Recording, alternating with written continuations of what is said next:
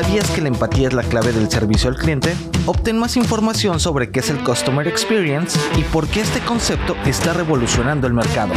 Descubre las soluciones que ofrece Genesis para una experiencia al cliente inolvidable. www.genesis.com diagonal es-mx. Bienvenido.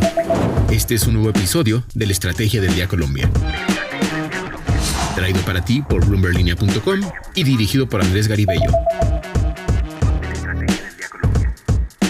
Es viernes y cerramos la semana hablando de la Navidad, porque a causa de la inflación esta podría ser la más cara de la historia. También de los tres funcionarios atornillados a sus cargos que ha tenido que indemnizar el gobierno Petro para que se aparten de los mismos. Soy María C. Suárez y esto es La Estrategia del Día, edición Colombia.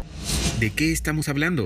Hablamos de la Navidad, porque esta podría ser la más cara de la historia. Y es que los precios han subido de manera prolongada después de la crisis derivada por el coronavirus y con varios meses de romper históricos. Pues bien, noviembre no sería ajeno a esa tendencia y la inflación alcanzaría el 12,3% anual en promedio, lo que significa un nuevo récord. Pues lo anterior, según una encuesta del Citi que consulta más de 20 actores del sector financiero y bancario.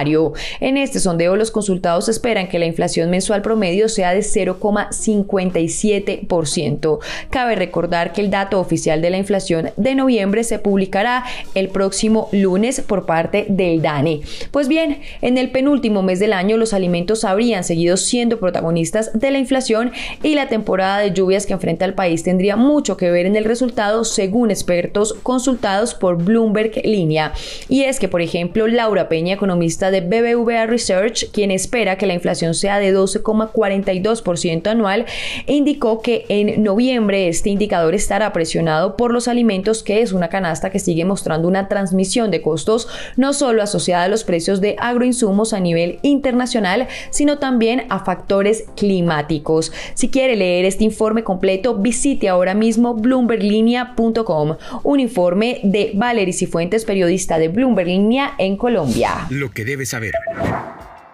Y ahora tres datos que debes saber para cerrar la semana.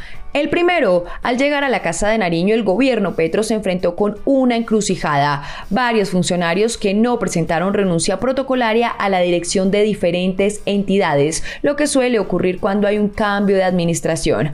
Por lo que, para prescindir de sus servicios, fue necesario pagarles millonarias indemnizaciones.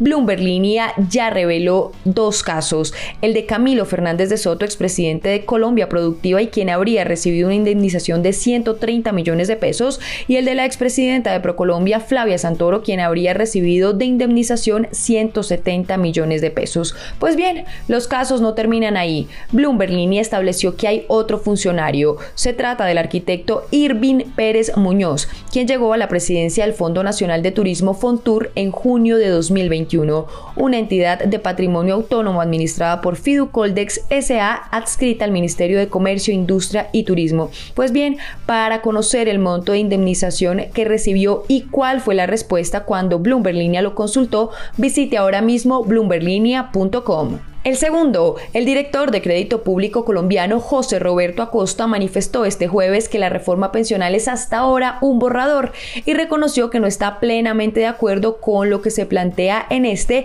al mismo tiempo que defendió la importancia del ahorro privado de las pensiones. Esto lo dijo en el Foro de Perspectivas Económicas 2023 de Corfi Colombiana. Y el tercero, el Centro Democrático Partido de Oposición radicó un proyecto de ley en el Congreso de la República con el que busca bajar el IVA del 19% al 16%. Ellos, según indicaron, para contrarrestar la inflación. Pues el senador de este partido, Miguel Uribe, dijo que es el momento de pensar en el bolsillo de los colombianos y de alivianar las cargas de los hogares menos favorecidos. El negocio de la semana.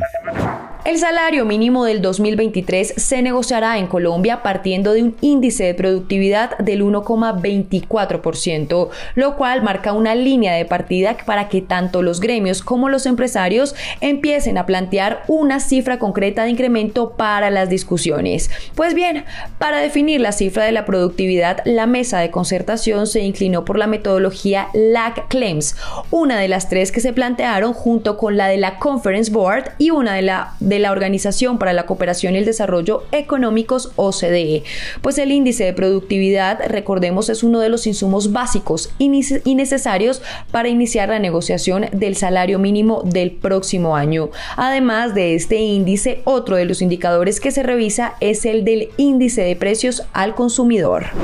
Recuerden seguir este podcast y activar la campana para recibir las notificaciones de cada episodio y así estar al tanto de lo que pasa con la economía y los negocios. Los invito también a que visiten bloomberlinia.com y a seguirnos en todas nuestras redes sociales. Regístrense en nuestra newsletter diaria Línea de Cambio para conocer el cierre de los mercados de divisas.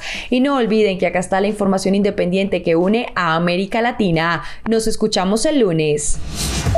Esta fue la Estrategia del Día Colombia.